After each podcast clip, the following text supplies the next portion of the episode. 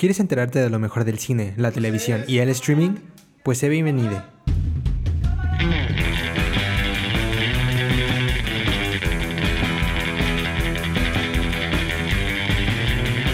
Esto es Kino Podcast. Comenzamos. Hola a todos, ¿cómo están? Sean bienvenidos a esta nueva edición de su podcast favorito que tiene que ver con todo lo del mundo del cine, la televisión, ahora sí que todo lo chido de la industria del entretenimiento, de los audiovisuales. Claro que sí, estoy hablando de Kino Podcast con una nueva edición en esta semana, ya casi cerrando la temporada de transmisiones y pues también la temporada de, de emisiones de podcast. Pero no por eso vamos a andar ahí tampoco falteando, vamos a seguir hablando y cotorreando sobre cine, pues como lo hacemos todas las semanas. Obviamente no estoy solo en esta ocasión, pues me vienen acompañando pues mi equipo bien bonito de Kino Podcast. Por un lado tenemos a Mariana Reyes. Mariana, ¿qué tal todo? ¿Cómo estás?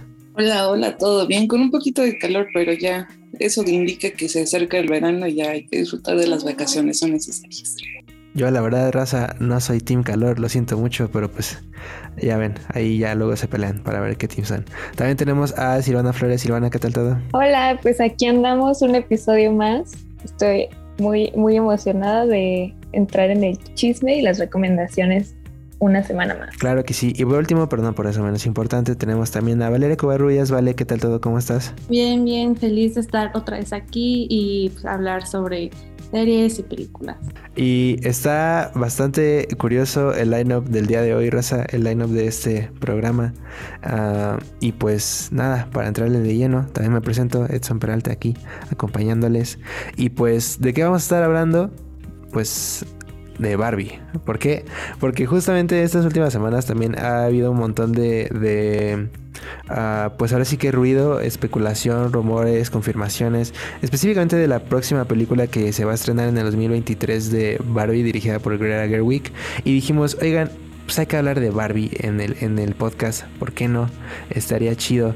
Vamos a ver qué tal nos va. Entonces, pues vamos a hablar de, específicamente de unas tres películas de. Ahora sí que casi casi la infancia. A ver, pues qué pensamos sobre eso. Entonces le voy a pasar la palabra a Silvana para que me diga de qué película específicamente vamos a hablar y pues de qué trata esta película, pues para darle de lleno ya a la conversación. Entonces te paso la palabra a Silvana. Ahora sí que dame la intro a lo que vamos a estar hablando.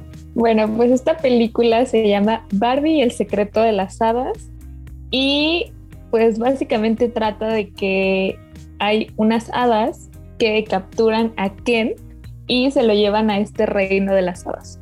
Entonces Barbie, Raquel y sus amigas tienen que encontrar la manera de llegar a este reino secreto y salvarlo todo antes de que sea demasiado tarde y se pueda quedar atrapado ahí para siempre. Aquí pura cosa de vida o muerte casi casi. Uh, y esta, la película de, de, eh, bueno, por lo menos esta película de Barbie es relativamente, mmm, no sé si es la más reciente, por lo menos para la gente que tal vez se ubica más como las películas de Barbie que veíamos cuando teníamos, no sé, de que seis años y cosas así. Es un poquito más para acá, pero pues no por eso nos, nos impide hablar sobre eso, o sea, es acá película chida, película del 2011. Y pues nada, ahora sí que quien me quiera empezar a dar sus opiniones sobre esta película, pues están en todo su derecho, les paso la palabra. Si quieres, vale, empiezo contigo para que me digas más o menos qué piensas sobre esta película, cómo ves eh, esta película en el multiverso cinematográfico de Barbie. Y pues sí, ahora sí que en general tus opiniones sobre esto. Eh, siento que es una de las películas de Barbie con pues con una historia muy interesante, ya que eh, también ocupan mucho como la comedia para que la película fluya y así también meten personajes que hasta el final tienen como una relación en la historia. Y a mí se me hace como muy interesante cómo termina la película. Eh, da a entender que tal vez todo esto haya sido, no haya sido realidad, pero te das cuenta que simplemente las hadas ocupan sus poderes para que no recuerde nada a Barbie.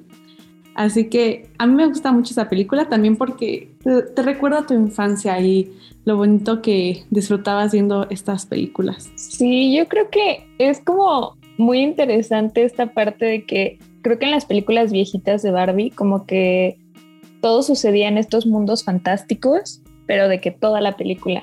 Y como que en las más, pues sí, recientes, eh, lo que hacen es como mezclar el mundo real con el mundo mágico y entonces ahí se va creando como una aventura todavía más interesante porque justo, o sea, hay veces en las que no sabes qué es como real y qué es solo un sueño o solo como imaginación. Y creo que eso está bien padre porque justo te hace recordar esos momentos en donde pues no te cuestionabas nada y solo decías de que, wow, yo quiero estar ahí. Y, y tiene como esa esencia de todas estas películas que veíamos cuando éramos niños. Y creo que lo que más me gusta de, de esta película en específico es como de pronto todo justo es tan mágico, pero ahí vamos como de nuevo a esta parte de que sabes que es una película de Barbie, entonces no lo cuestionas y solo sigues viendo lo que pasa y sigues viendo hasta qué punto llega. Como hay una parte, no sé si se acuerdan, en donde llegas a este reino de las hadas y como que todo es de y para hadas, entonces todo tiene alas. O sea, real todo tiene alas. Y entonces a mí me dio mucha risa, pero a la vez lo disfruté porque pues como que pues sí tiene sentido, ¿no? Y otra cosa que me di cuenta y que me pareció como muy curioso es como los colores que usan para cada personaje. O sea, dependiendo de su color, te dice como si es protagonista o si es como el antagonista. Porque siempre usan como, o sea, obviamente Barbie siempre usa rosa, eh, pero como que sus amigos cercanos, que son los otros protagonistas, siempre usan como lila y azul clarito obviamente con sus variables, pero casi siempre son como esos colores. Y los villanos, por alguna razón, o sea, como que no usan estos colores que por lo general son los que representan como algo maligno, siempre son como verde o morado, pero morado oscuro, igual como con sus variables, pero como que siempre son esos colores. Y yo no me había dado cuenta hasta ahorita. Y también una amiga me dijo, yo sé de, ah, sí es cierto, y está como muy curioso que representen como estos colores eh, con, con, la maldad. Y sí, no sé qué piensen. Sí, definitivamente fue una situación muy, muy bizarra porque nunca me había detenido a analizar realmente una película de Barbie, siempre fue entretenimiento, no sé si se acuerdan de, esto, de las clásicas tipo Barbie, la princesa y la plebeya, de esas que uno nada más las veía porque eran hermosas y, y era, era muy lindo verlas pero justo uno se da cuenta de, muchísimas cosas y claro que, la narrativa es simple, pero eso no quiere decir que, esté mal construida porque al contrario, yo creo que la verdad sobre todo de esta película se, siente bien una línea argumental, se siente bien cómo te van contando la historia y, no se siente que, los personajes sean eh, simples en el sentido de que ah, nada más actúo por, de esta manera porque soy el estereotipo, por ejemplo, de Ken. Aquí ya le dan un poquito más de, de, chistes a Ken, entonces lo hace más dinámico. Pero justo el uso de colores, eh, la historia en sí está, está muy divertida. Claro que pues ya no, no, no entretiene tanto como lo haría cuando uno tiene 7 a 10 años por ahí. Pero es una película, la verdad, muy bonita y como siempre, la, la verdad es que Barbie tiene mensajes muy bonitos, sobre todo el, el poder del amor, básicamente de esto se trata esta película y está, muy bonita, realmente sí, sobre todo eh, yo creo que en general a nosotros sí, sí fue como de wow, es recordar nuestra infancia, todas, todas estas películas y dato curioso que yo no me había dado cuenta es que justamente Barbie siempre fue una actriz.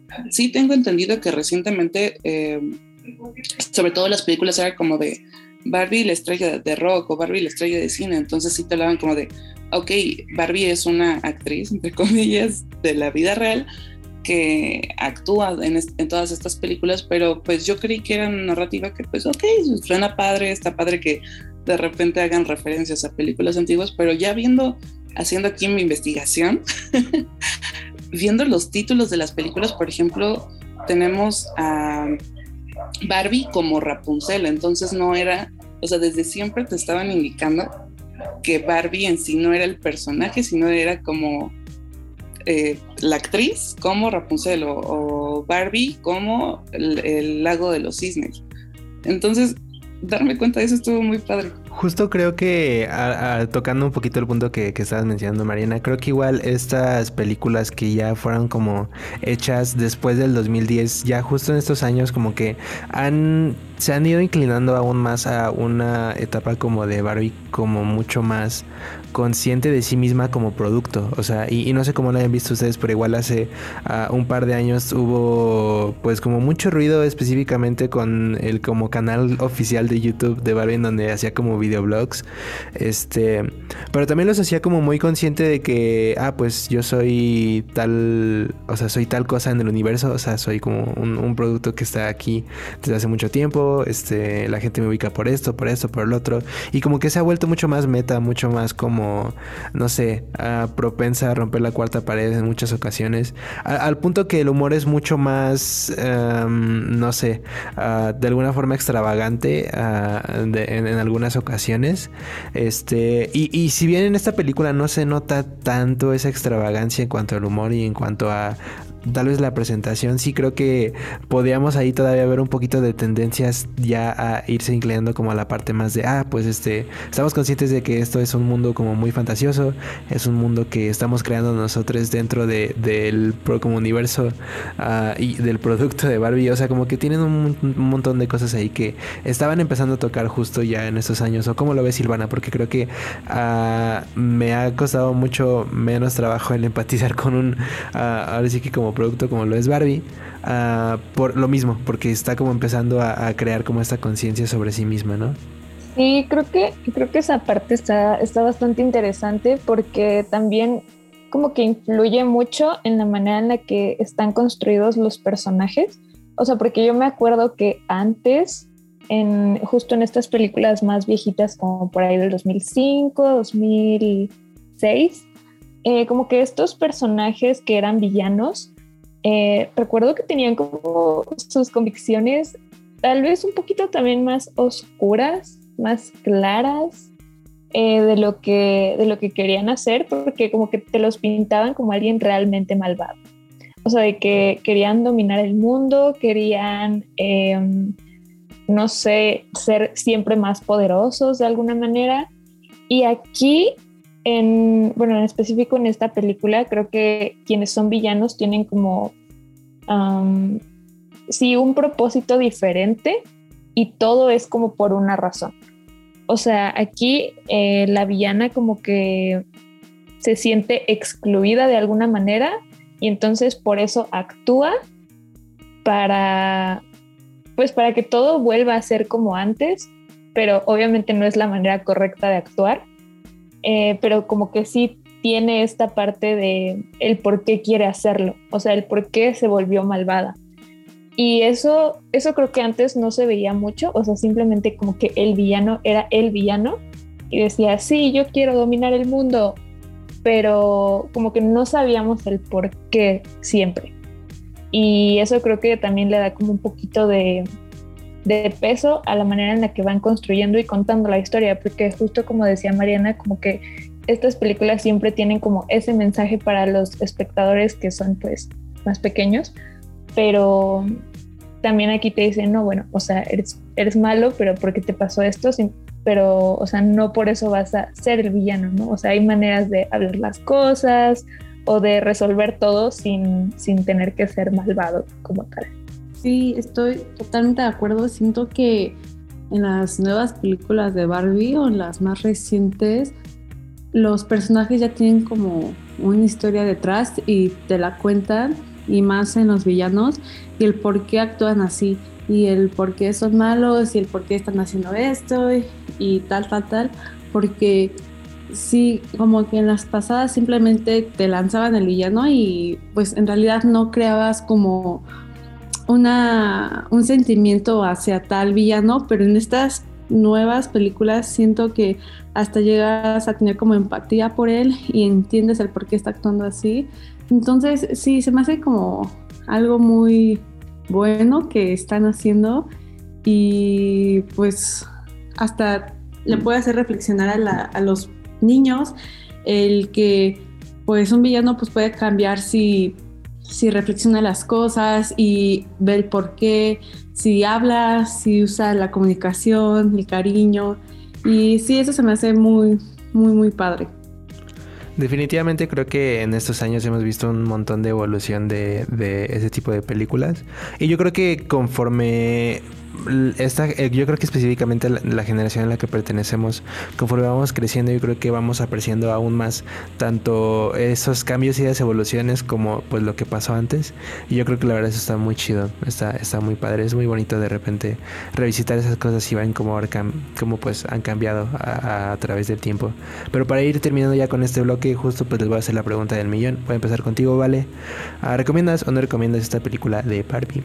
Sí, sí la recomiendo totalmente. Es como una película que ocupa la comedia, es también pues familiar. Entonces sí, totalmente la recomiendo. Mariana, ¿tú qué opinas? Ah, ¿Recomiendas esta película o no la recomiendas? Sí, sí la recomiendo. Claro que no vayan buscando la octava maravilla del mundo en esta película, pero funciona perfectamente, sobre todo para los de nuestra edad que queremos recordar un poquito nuestra infancia. Es una película muy nostálgica y después de verlas sí traen ganas de, ver las que uno vio cuando era niña. Entonces sí, definitivamente se pueden pasar una horita bastante a gusto. Claro que sí. Y por último, Silvana, ¿tú recomiendas o no recomiendas esta película de Barbie? Sí, sí la recomiendo porque creo que al final, eh, justo si eras fan de Barbie, es como aún de estas películas que sigue teniendo esa esencia. Y aunque creo que no es mi favorita de toda la franquicia de Barbie, eh, es buena para pasar así un rato entretenido. Y pues en lo personal, yo diría que también la recomiendo para que la vayan a checar, chequen un poquito de cómo ha sido, ahora sí que esta evolución, qué tal ha envejecido esta película, porque ya la verdad es que yo creo que lo ha hecho bastante bien, nada que me parezca que es como producto de su época, si bien ya han sido como 10 años desde que salió la película, creo que se sigue sintiendo bastante pues cercana, entonces pues yo recomiendo la película, entonces vayan a checarla, Barbie el secreto de las hadas está en Netflix, entonces pues ahí pueden ir a verla. Y pues nada, con esto vamos a estar acabando el blog que de cine y pues vamos rápido ahora con la parte de televisión.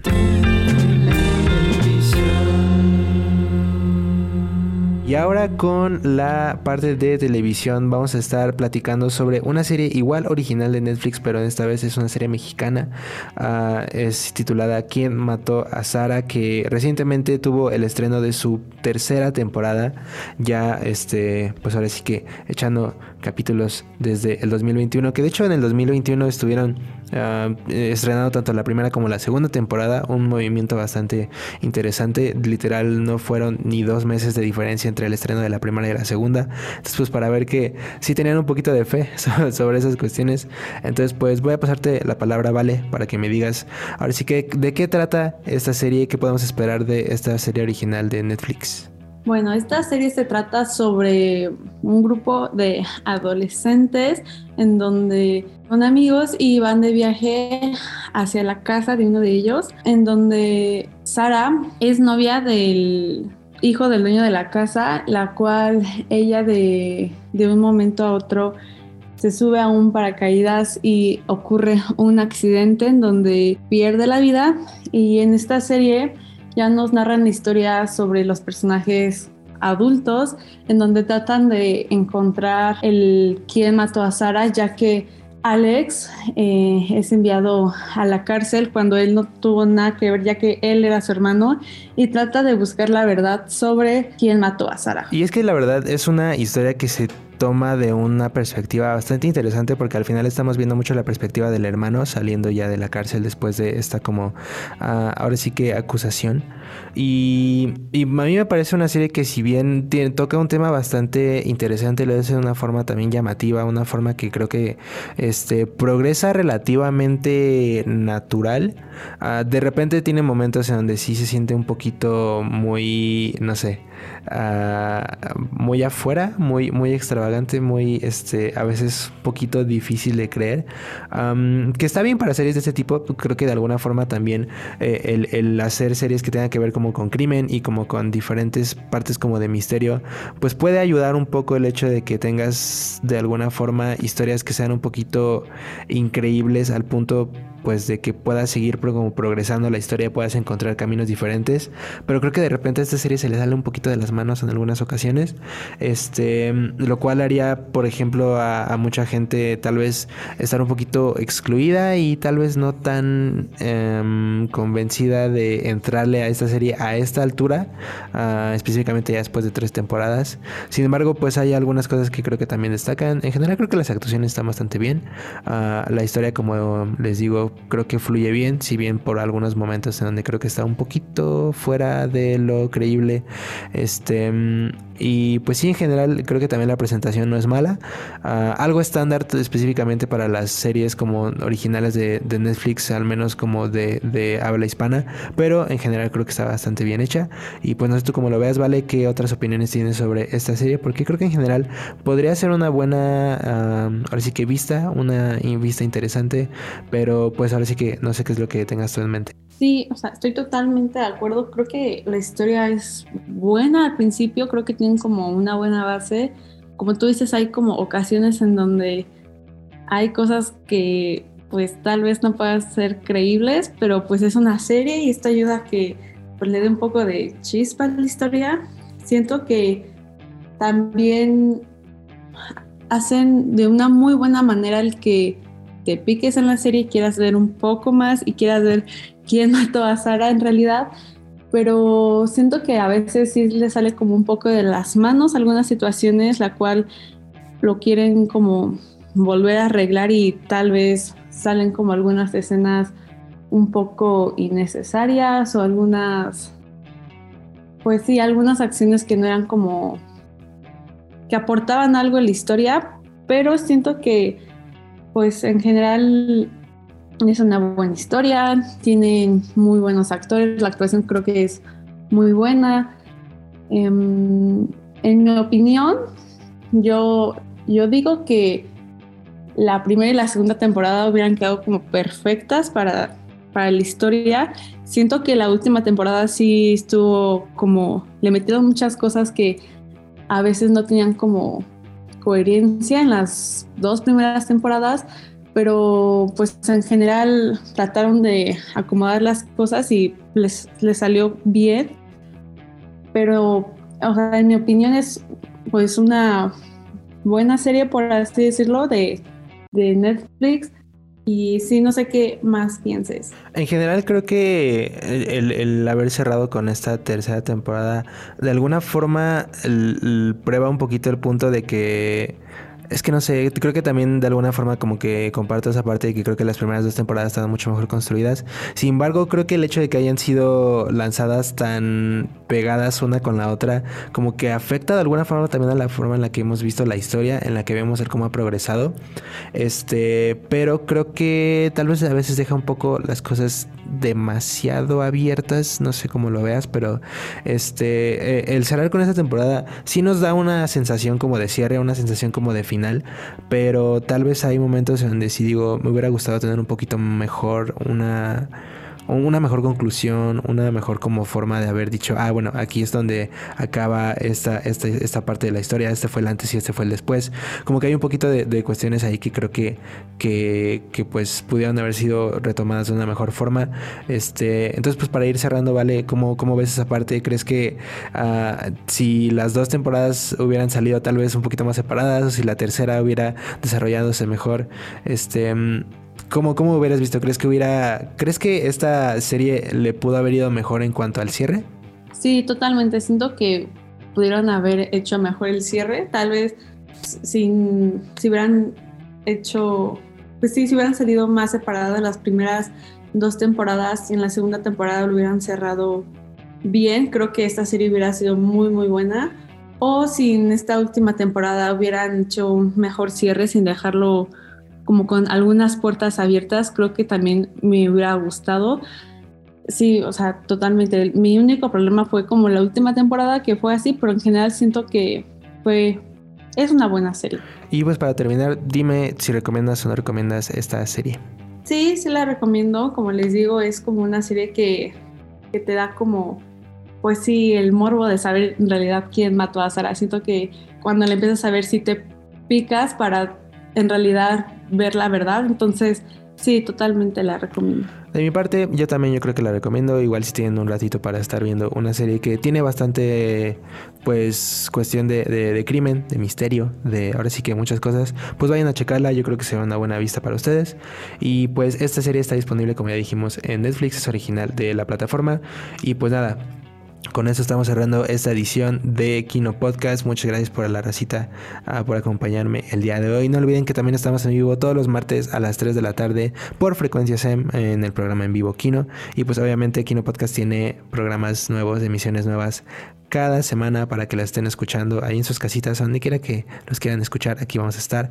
Y pues nada, en nombre de Vale, en nombre de Silvana, en nombre de Mariana, les agradezco mucho. Yo fui Edson Peralta, esto fue Kino Podcast y pues chequen las recomendaciones.